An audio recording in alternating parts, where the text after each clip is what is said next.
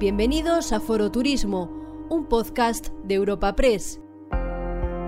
Te damos la bienvenida a la segunda edición del ciclo dedicado a la Jornada Turismo, organizada por Europa Press y celebrada el 14 de noviembre en el Auditorio El Beatriz de Madrid.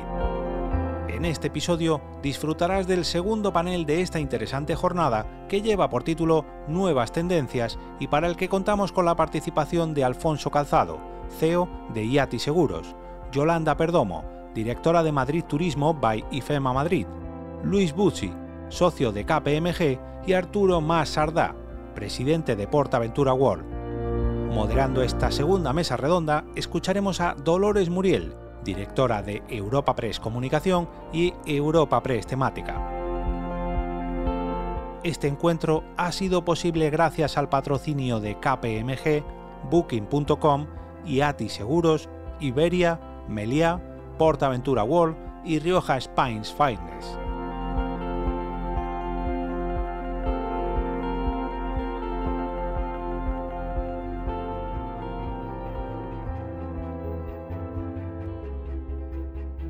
El sector turístico no deja de reinventarse. Es un fenómeno social, cultural y económico dinámico. Se adapta, crece, progresa. Los nuevos modelos de turismo responden a las necesidades de la sociedad, con total apertura de miras. Instan a un turismo responsable, accesible y diverso. Aunan presente y pasado y abren las puertas al turismo del futuro. El turismo hoy se ocupa y preocupa por redescubrir cultura y naturaleza, herencia y desarrollo, tradición e innovación, diversidad e identidad. El sector apuesta por un turismo abierto, plural y vanguardista con nuevos modelos a la altura de la demanda social.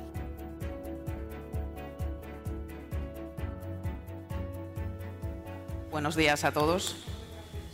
Bienvenidos a la mesa redonda sobre nuevas tendencias. Arturo, Alfonso, Yolanda, Luis.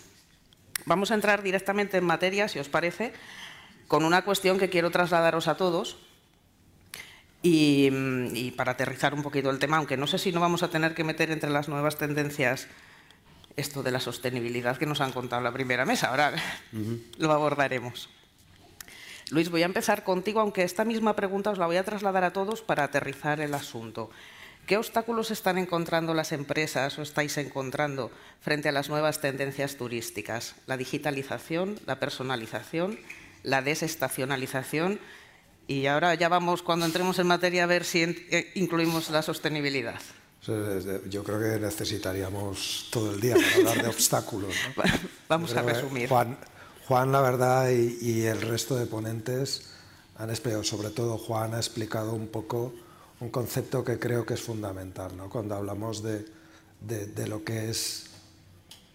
Porque las nuevas tendencias vienen por los clientes, ¿no? por las generaciones, por la percepción que tienen las generaciones que están conviviendo. Pensar que ahora tenemos cuatro generaciones ahora mismo conviviendo y consumiendo productos de ocio y turismo, dos de ellas, pues los baby boomers y, y luego la generación X, entre los que me encuentro, pues que oye, que, tenemos un modelo o una visión de, del producto de ocio de una manera y luego dos generaciones que son los millennials y la generación Z, que además, en vez de comprarse pisos, etcétera, como hacíamos nosotros a nuestra edad, destinan una parte muy importante de sus ingresos al turismo. ¿no? Por lo tanto, estamos conviviendo varias generaciones consumiendo un producto turístico.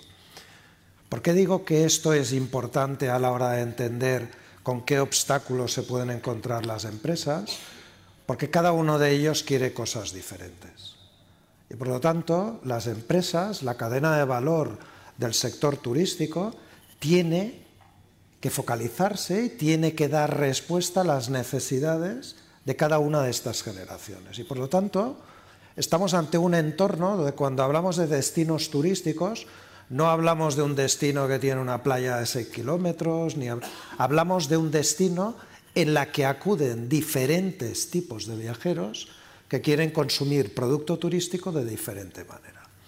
Y por lo tanto, el primer elemento es no generalizar, es decir, los obstáculos van a ir por países, por destinos y, por lo que nos podamos encontrar. La segunda característica para mí muy relevante, sobre todo en España, es que los gestores de destinos son públicos. Hay países donde los gestores de destinos son público-privados. En España los, los gestores de, de, destinos pues son públicos. ¿Eso qué quiere decir? Quiere decir que cuando una empresa, sea hotelera, sea rentacar, sea una agencia de viajes, intente ofrecer un producto para captar un perfil concreto de turista, primer obstáculo que tendrá es si en ese destino el gestor de destino está pensando exactamente lo mismo. Es decir, si quiero captar un turista de alto nivel, yo soy una empresa que estoy invirtiendo en producto hotelero de, alto nivel, y el gestor de destino no está promocionando un entorno de, de, de, conectividad, como explicaba Juan, para que venga ese turista, seguramente por mucho que invierta una empresa hotelera, no será capaz de captar el turista. ¿Por qué? Porque aquí no nos engañemos. Si yo hago una inversión en un activo, como el que estaba explicando antes Lourdes, en Menorca, que es una inversión en un activo sostenible, en un producto de lujo, en un entorno de lujo que seguramente tendrá los ADR, los precios acorde a ese producto, claro, si a esa isla solo vuelan compañías low cost, a mí que me perdonen, pero un turista que está dispuesto a gastarse 500 dólares la noche o 500 euros la noche en un producto de lujo, lo que quiere son dos cosas. Primero, llegar a esa isla acorde con lo que de alguna manera él está dispuesto a pagar, por tanto, acorde las líneas aéreas ese modelo de multimodalidad, ese modelo encajado con la sostenibilidad, por supuesto, pero con ese modelo de conectividad atrayendo a un perfil concreto de turista, eso es lo primero que quiere.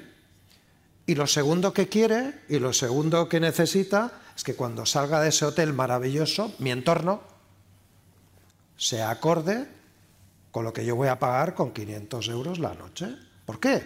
Porque claro, si salgo de un hotel de 500 euros y me encuentro un kebab, con todos mis respetos ¿eh? y con todo el cariño a los kebabs, ¿eh? me encuentro un kebab, mm. una peluquería china eh, y me encuentro unos bares y restaurantes de happy hour, no voy a volver a pagar 500 euros. Por muy maravilloso que sea el hotel y por muy fantástica que sea la inversión y por muy maravilloso que sea todo lo que hemos hecho a nivel de entorno. Por lo tanto, el primer y para mí gran obstáculo es decidir quién queremos que vaya a un destino, cuál es el perfil de cliente, pongámonos de acuerdo, los gestores públicos de destinos con las empresas privadas, definamos un plan, qué elementos de ese plan son los que son necesarios, Juan lo ha explicado, conectividad, no, no cualquier conectividad, no le demos 100 millones de subvención a las, a las líneas de bajo coste si lo que queremos es subir el perfil del cliente en un destino. Porque eso, eso, ese perfil de cliente no viaja en líneas de bajo coste. Por lo tanto, ese obstáculo necesita de ese modelo de colaboración para que las inversiones, me encanta, ¿eh? Melia ya lo saben, porque además es cliente mío y lo sabe Lourdes, lo sabe María, que están aquí. Pero claro, ellos son arriesgados, ellos hacen apuestas importantes. Estos señores cogen un destino de turismo de excesos en una parte relevante del destino como Calviá y apuestan en Calviá a una transformación del modelo turístico. Eso sin la ayuda de las instituciones no se hace.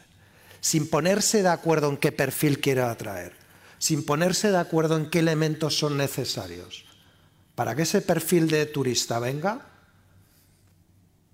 eso es lo más importante. Yo a la ministra le he escuchado los ocho ejes de ese, lo ha llamado plan estratégico, palancas, no sé cómo lo ha llamado, y no le he oído hablar de la conectividad.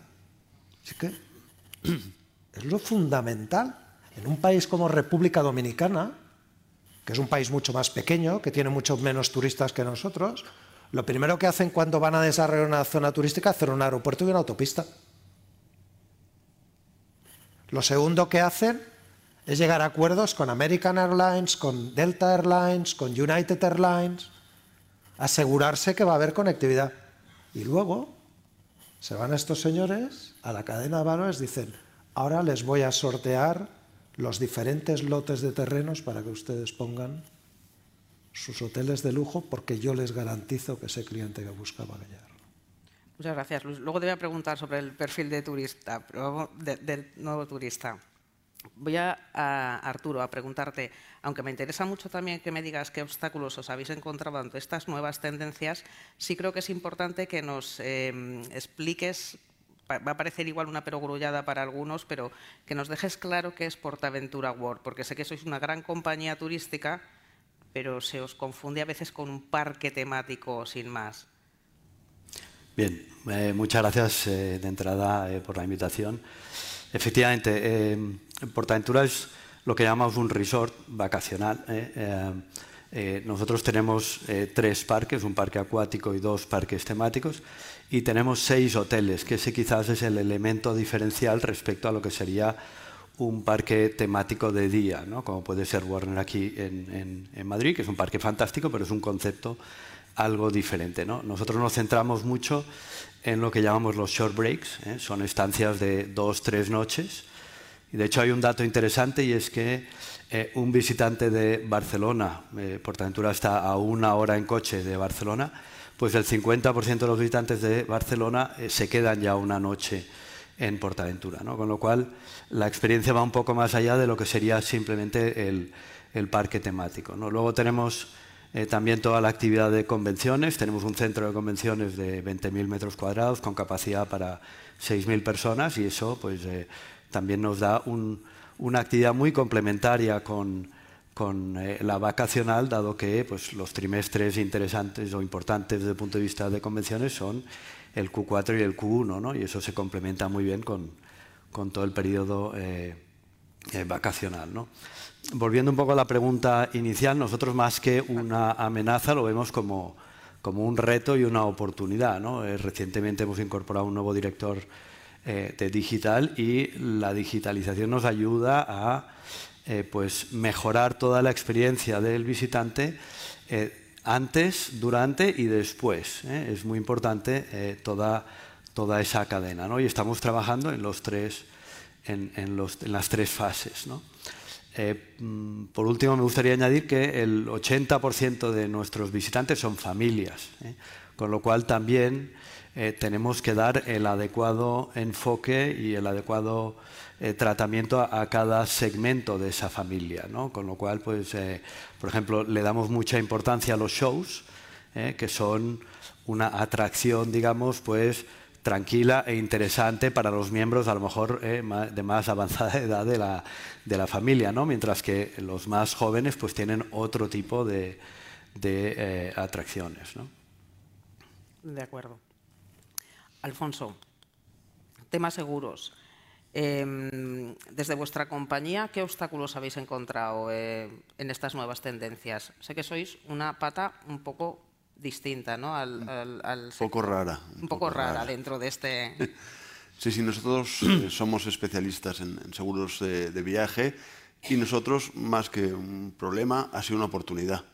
Nosotros nos digitalizamos, esa famosa transformación digital que se habla, la hicimos en el 2012, 2011, 2012, 2013. Y buscamos a ese viajero incipiente que era el viajero digital, que se buscaba hacer el viaje a su manera, fuera de las agencias de viaje. Nosotros, bueno, fue un hueco que, vimos que había una oportunidad, vimos que, podíamos tener nuestra, nuestra, nuestro mercado. Y yo siempre digo, yo me volví al colegio, yo me fui a la universidad a hacer un posgrado, el primero que se hizo en Barcelona, en la Universidad de La Salle, de Marketing Digital, para, porque yo no soy ni tan joven como para tener el, conocimiento digital, como tenerlo de nacimiento, como son nuestros hijos, pero ni tan mayor como pensar, bueno, esto no me, no me toca a mí porque me voy a jubilar. Entonces dije, bueno, bueno vamos a la universidad a, entender. Y bueno, fue en la universidad todo un año entender cuáles son las palancas de este, de este mundo. Y entonces, más que un problema para nosotros, fue una oportunidad.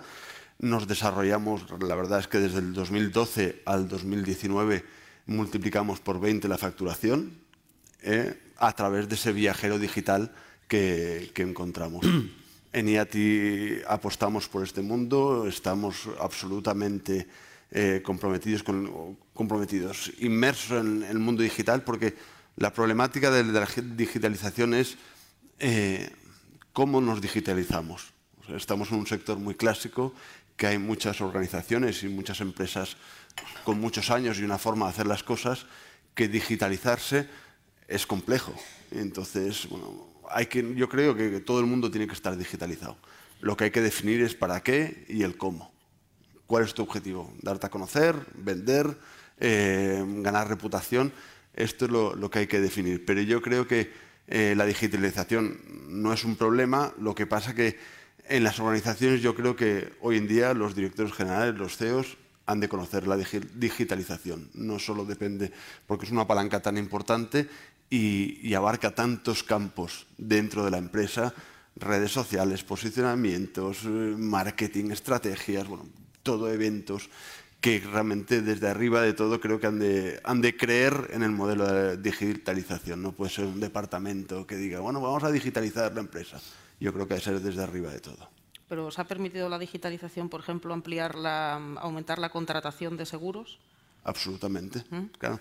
Nosotros hemos llegado pues, este, este verano eh, a, ventas de, más de mil seguros en, un día. Y todo es contratación online. Entonces, esto sin digitalización, y yo somos una empresa familiar, mi padre todavía mm, vive, no, no, gestiona la empresa, pero vive, pero siempre digo yo, el, el corredor de seguros con la cartera visitando al cliente, eso ha desaparecido. Eso ha desaparecido ya en mi generación, pero ya no te cuento en las generaciones de, más abajo. Y la digitalización no fue una oportunidad, fue una gran oportunidad para nosotros. Y ha sido, es un mundo que nos, que nos gusta, que nos divierte, porque es un mundo cambiante, es un mundo que has de estar todo el día eh, vigilando las tendencias, vigilando por dónde va un sector, dónde va otro, pero que, que nos sentimos muy cómodos, que nos gusta y que apoyamos un montón de eventos digitales. Muchas gracias.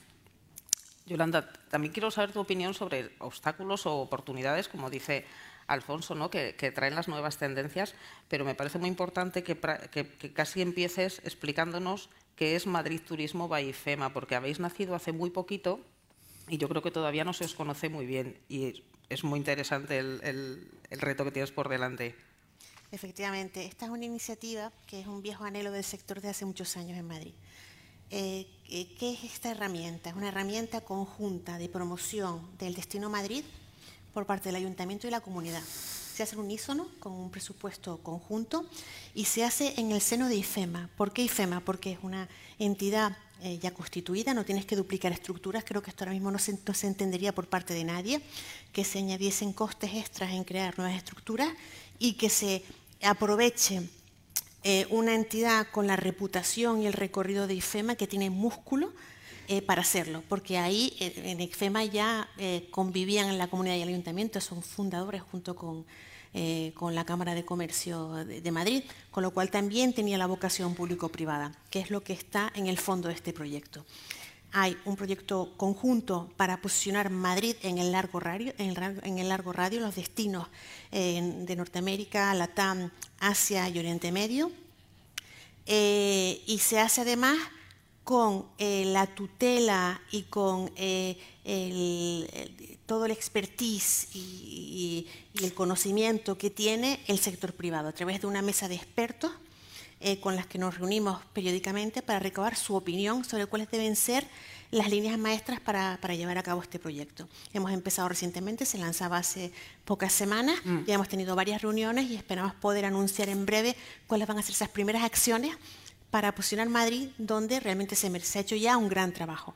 Pero creo que este trabajo se hace de la mano de la colaboración público-privada, se hace aunando recursos, evitando duplicidades y de forma muy profesional, entonces creemos podemos llevarlo al siguiente nivel. Y con respecto a tu, a tu pregunta genérica de los obstáculos y los retos, yo empezaría por la personalización. ¿Por qué? Porque creo que es una de las cuestiones más relevantes eh, em, que afectan la competitividad de una empresa y de un destino. Y aquí creo que hay dos elementos fundamentales que constituyen un enorme obstáculo. Por un lado, la la falta de inteligencia de mercado, la falta de inteligencia turística que te permita tomar decisiones estratégicas a largo plazo, o por lo menos a medio plazo. Y en, otro, en el otro ámbito está la configuración del producto. ¿Por qué hablo de la inteligencia turística cuando estamos hablando de la digitalización y, cuando estamos hablando de un momento en el que probablemente contemos con la mayor, mayor cantidad de información y de datos de la historia? Porque no deja de ser una paradoja que teniendo toda esa información, esa información que ahora mismo se está analizando para llevar a cabo eh, la toma de decisiones son datos muy a corto plazo. Se te permiten tomar decisiones eh, sin mucha proyección. No te permiten tomar decisiones estratégicas a medio y largo plazo. Creo que esto lleva un modelo eh, diferente. Ya existe ese modelo en algunos destinos del mundo. a mí algunos me, me parecen que son inspiradores y creo que eso tiene que llevar a cabo a gran escala, alguien lo tiene que liderar y luego las empresas turísticas tienen que beber de esos datos para tomar sus propias decisiones. Y creo que eso es una gran, eh, un gran reto pendiente y que hasta que no se haga no podemos ser tan competitivos como deberíamos serlo para configurar el producto que demandan nuestros eh, consumidores potenciales para llegar a esos mercados con la propuesta de valor que se necesita para hacerlo de forma eficaz y eficiente. Y luego, por otro lado, también te impide obtener datos para configurar el producto ideal. Y aquí hay un, reto añadido, que es que para configurar ese producto hace falta la, la colaboración intensa de una miríada de actores en el territorio. Y eso requiere de fondo un modelo de gobernanza en muchos lugares inexistente. No solo para hablar y decidir cómo recabas información de unos y otros para generar el, mejor plan ejecutivo para posicionar en el ámbito de la comunicación y el marketing ese destino, para configurar el producto entre los actores de la empresa privada que sea lo suficientemente complejo y atractivo para dar una, eh, eh, realmente una solución y una eh, propuesta concreta con cara y ojos, duración y un precio a esos clientes potenciales. Si nosotros vamos mañana a Seúl y allí entendemos que el consumidor coreano es un consumidor ávido eh, de eh, una experiencia en la que tú le des un producto de golf en pocos días, eh, que quiere beber un buen vino y comer pescado y marisco, por decir algo muy simple, nosotros estamos a día de hoy configurando ese paquete, por ejemplo en Madrid, en el centro y en el entorno de Madrid, para que eso lo podamos comercializar sabiendo cómo es ese consumidor, cómo tenemos que tratarlo, cómo tenemos, eh, qué tipo de experiencia tenemos que dar para realmente satisfacerlo. Eh, a lo mejor sí, a lo mejor no, pero a lo mejor para hacerlo tienen que convivir hoteleros con bodegueros, con gente del sector deportivo y del golf, tener un, receptivo que funciona perfectamente y eso perfectamente coordinado con una campaña de comunicación y marketing B2B y B2C, de manera que llegues al consumidor, pero también al sector para comercializarlo. El engranaje es tan complejo. Antes lo hacían los turoperadores tradicionales de toda la vida, pero ese modelo desapareció. Y ahora hay una especie de orfandad y esa visión del territorio falta y se tiene que configurar con ese modelo de gobernanza al que hacía alusión. Con lo cual, si no tienes inteligencia, no tienes la manera de configurar el producto adecuado, la personalización no se va a dar. Y también tenemos un problema con la desestacionalización, porque para eh, conseguir desestacionalizar lo primero es tener un producto que satisface las necesidades de un consumidor diferente al que viene habitualmente, que eso es producto. Y luego la digitalización, evidentemente, eh, está aparejada a todo ello, y yo creo que ahí hay una, la, cuestión clave, la, acaba de comentar él, es formación, porque los cambios son tan vertiginosos, tan repentinos, que si no hay formación eh, continua, creo que eso no lo podemos, no lo podemos superar. Muchas gracias. Luis, no sé si preguntarte o dejarte, que, te he visto ahí, que, tenías ganas de hablar. Estábamos hablando un poco del perfil del turista realmente, en cuanto a la personalización. Yo creo que tú de eso sabes un montón y sí me gustaría que nos dijeras un poco cuál es el perfil del nuevo turista relacionado a lo mejor con lo que nos estaba contando Yolanda y si las empresas están preparadas para prestar los servicios que ese turista requiere, que es un poco lo que estábamos al final abordando. Sí, yo, yo, he empezado por, por, por, un poco los obstáculos y las dificultades, porque hablar de digitalización en el sector turismo empieza por hablar, como decía Yolanda, a quién queremos que venga de turista. Para saber quién queremos que venga, tenemos que poner de acuerdo, tenemos que poner, tener datos, tenemos que poder decidir quién los va a traer, si los van a traer tour operadores. España es un país que ha estado tradicionalmente sobredemandado, con lo cual hemos corrido por detrás de la demanda, es decir, hemos tratado de hacer muchos hoteles muy rápido y construir muchas cosas muy rápido porque nos pedían, nos demandaban más de lo que teníamos. Y ahora, ¿quién nos va a venir? ¿no? Y ahora este perfil, como yo os decía, yo, ahora hay cuatro generaciones que consumen producto turístico y la consumen de manera diferente. Tenemos una generación de baby boomers que ahora se han hecho mayores, que tienen alto poder adquisitivo y que de alguna manera muchos de ellos pueden ser perfiles de turistas, sobre todo en países de altos de perfil demográfico alto, como puedan ser el norte de Europa, Estados Unidos, etcétera, que seguramente quieren consumir un producto de senior living no tanto entendido como, oiga, váyase usted a una residencia, etcétera, sino, oye, mira, tú, yo en vez de estarme en Suecia seis, meses con todo oscuro, me voy a España, pero no quiero comprarme algo en España, no quiero, hoy leía en el periódico que en Cádiz querían fomentar el sector inmobiliario, ¿no? ¿Para qué queremos venderles a estos señores casas y apartamentos cuando tenemos un modelo de gestión hotelera que diferente del actual y bien armado nos va a traer más capacidades, no, vamos a meternos en un sector inmobiliario que es un sector que normalmente tiene dientes de sierra y vamos a poder generar un modelo de negocio diferente.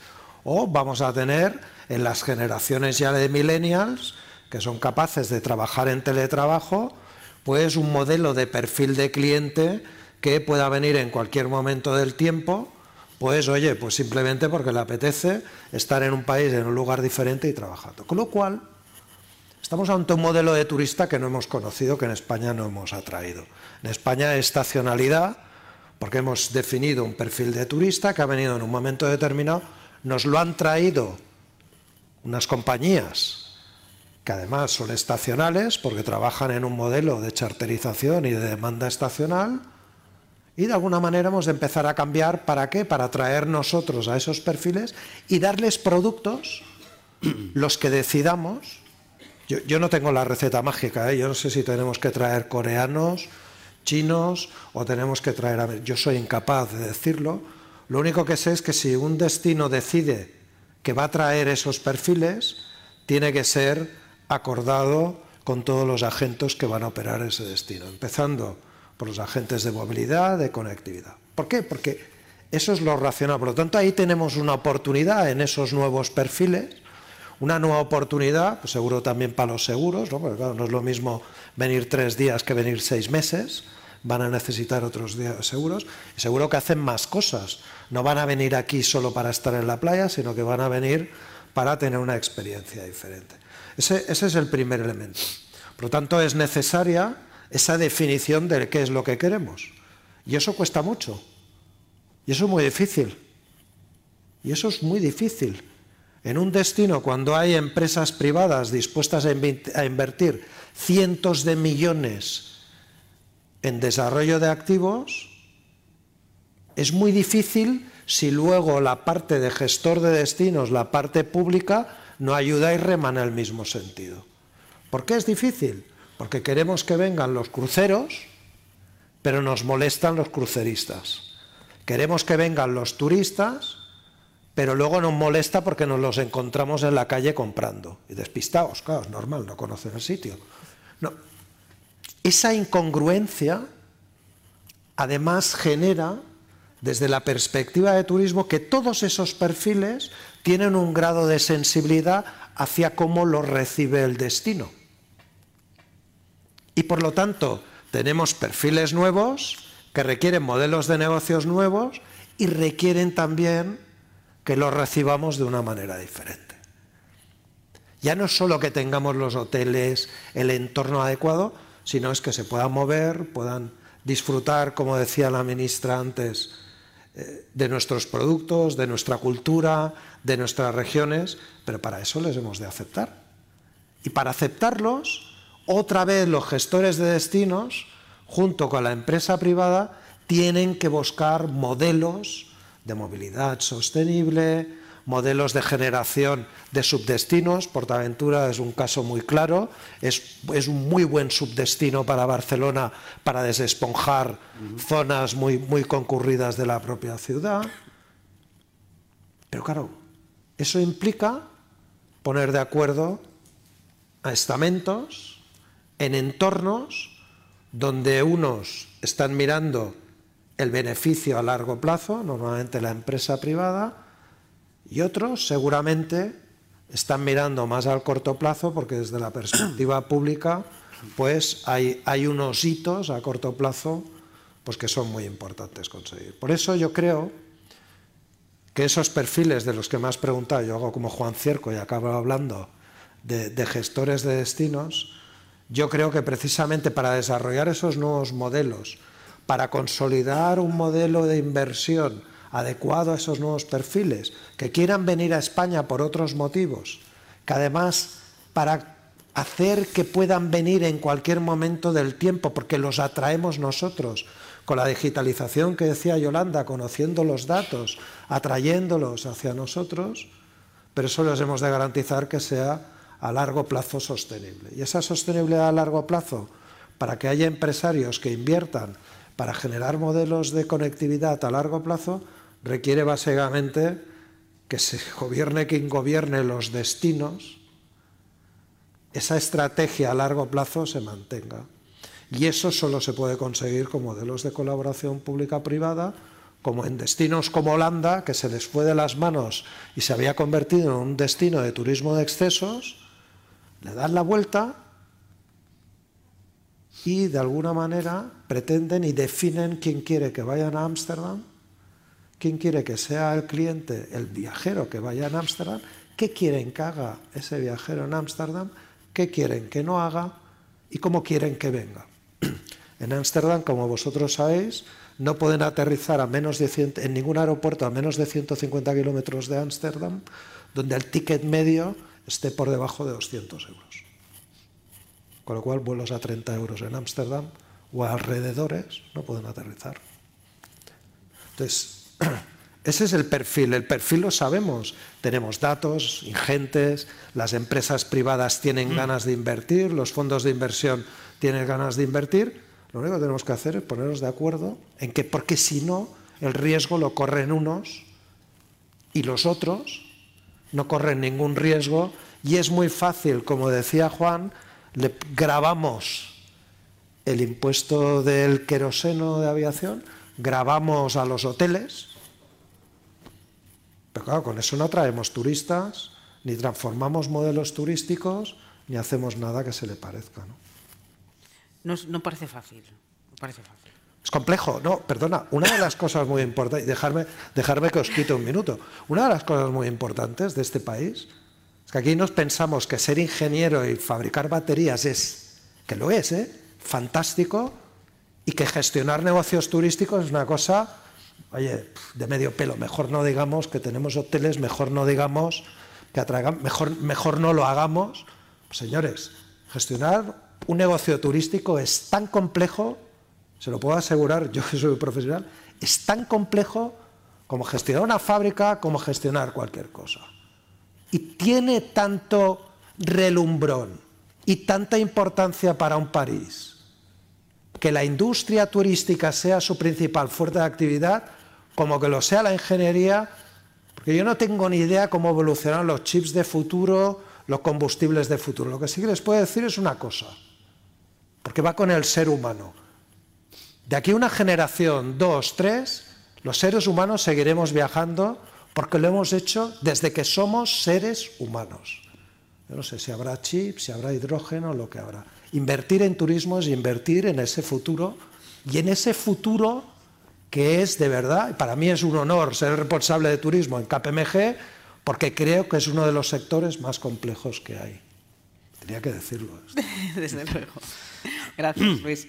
Arturo, voy a, introducir la nueva tendencia esta que, sin colarnos en la mesa de mi compañera anterior, pero sí es verdad que la sostenibilidad está un poquito sobre la mesa como una de las nuevas tendencias. Y la voy a introducir con un tema relacionado con Portaventura, porque Portaventura ahora ha logrado la licencia para construir la mayor planta fotovoltaica de, autoconsumo en un destino turístico español.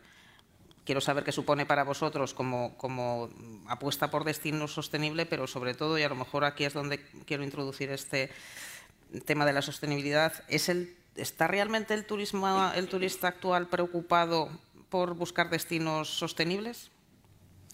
Claramente, o sea, mm, a ver, yo creo que este es, digamos, el último hito, ¿no? Pero viene de una estrategia que llevamos ya muchos años en esta línea, ¿no? Desde 2016 creo que fue el 100% de la energía que consumimos es de origen renovable, eh, las atracciones acuáticas pues se nutren de agua que recogemos previamente de la lluvia y es tratada, eh, o sea, hay toda una serie de eh, estrategias o de actuaciones en el pasado que iban claramente enfocadas en esta línea. ¿no?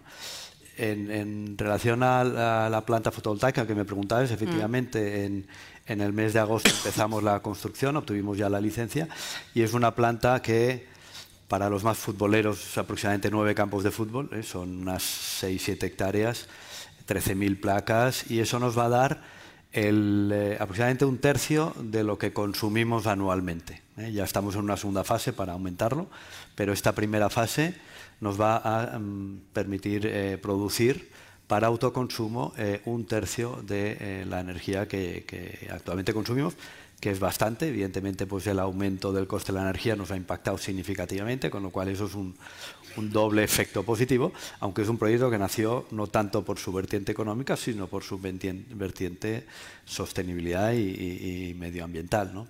Y eso entronca pues, con toda una serie de actuaciones adicionales que venimos desarrollando en todo lo que llamaríamos ESG o, eh, RSC. ¿no? Y, quizás por acabar la, la que me gustaría explicar un poquitín, porque la verdad es que es un proyecto precioso que venimos desarrollando en los últimos cuatro años, es un, pequeño village eh, eh, que hemos eh, desarrollado dentro del resort con seis viviendas donde en, coordinación con tres hospitales en España, dos son de Barcelona y unos niños Jesús aquí en Madrid, seleccionamos familias con un, uno de los miembros, uno de los hijos, con una enfermedad grave y les invitamos seis días, todo pagado a Portaventura eh, para que eh, puedan eh, disfrutar, y, no solo el, niño en sí, sino la familia en su conjunto.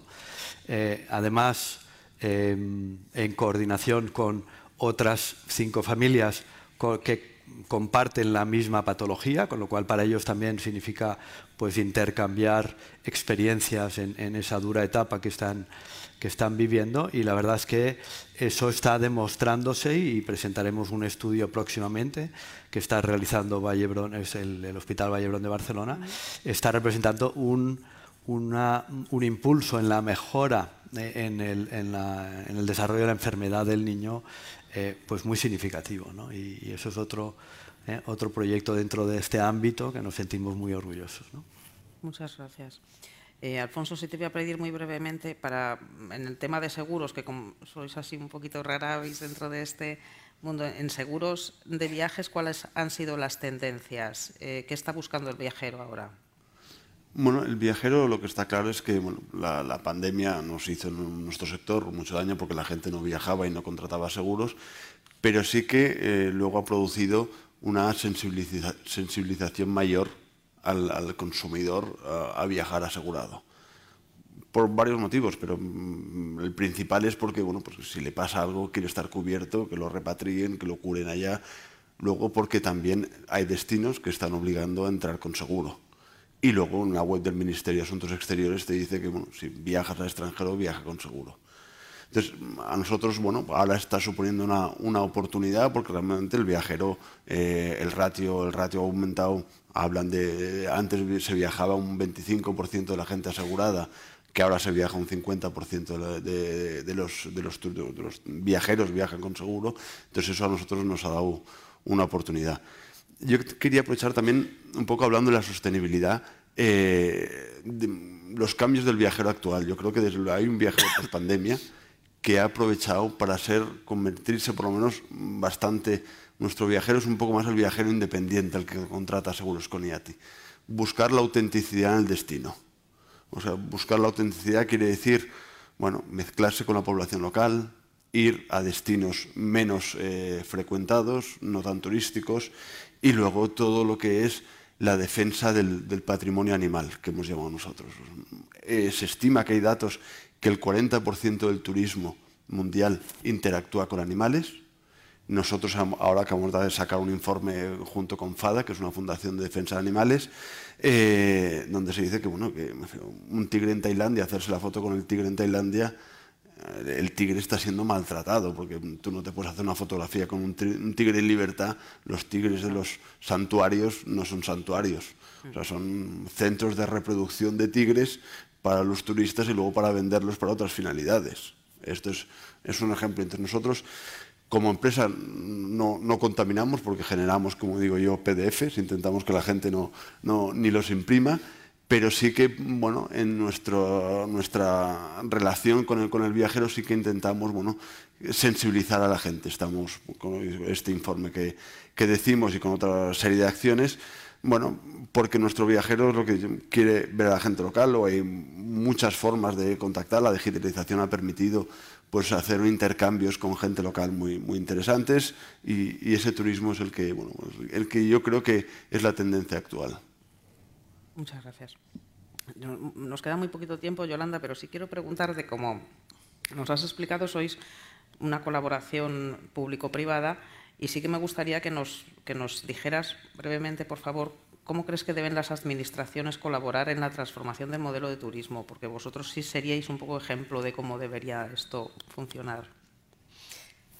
Creo que la primera consideración es la visión a largo plazo, que muchas veces es rara en algunos estamentos, pues por la naturaleza de esos estamentos a veces son cortoplacistas por necesidad eh, contar con un momento en que se cuenta, en que, en que hay visión a largo plazo, un ejercicio de generosidad, porque al fin y al cabo tú estás dando algo de tu parcela para que la gestione un tercero de alguna manera, aunque tú estés en ese proceso.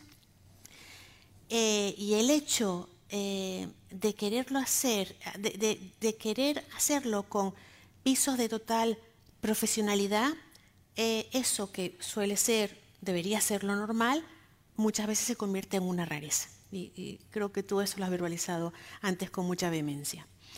Eh, creo que no hay otra manera de llegar a, gestionar bien un destino que, con esas líneas maestras y lo que conlleva es, tienes que tener detrás muy bien planteado cómo lo vas a hacer para que funcione, para que eso no, no chirríe.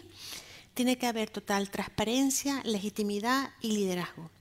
Esas son para mí los principales eh, componentes. Y luego tienes que tener al sector eh, contigo, evidentemente. No puede ser, eh, no los puedes tener solamente para plantearle ciertas cuestiones y no contar verdaderamente con ellos.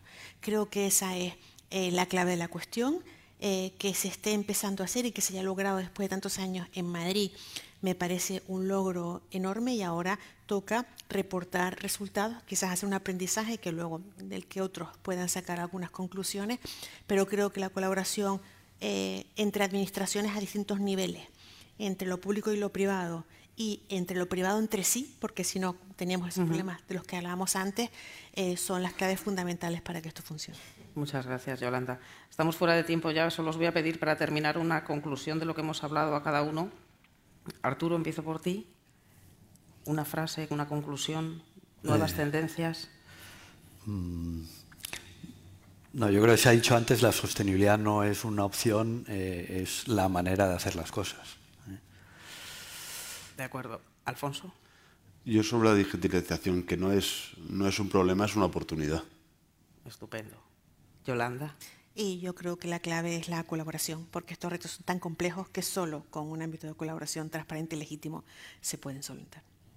Luis. Que se llegue a un pacto de Estado donde las instituciones, sean del signo político que sean, con las empresas privadas puedan llegar a un modelo turístico sostenible para España, con futuro, que nos siga posicionando los próximos 60 años como potencia mundial de verdad de turismo. Muchas gracias. Muchas gracias a todos, muchas gracias eh, a, los asistentes también. Y os dejamos ahora con el vídeo que da paso a la última mesa redonda del día, que es el turismo como motor de desarrollo territorial. Gracias.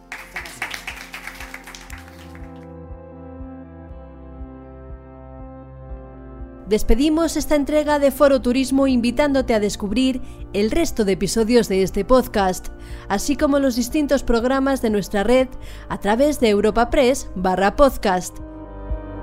Recuerda que puedes encontrar todos ellos en las principales plataformas de podcasting.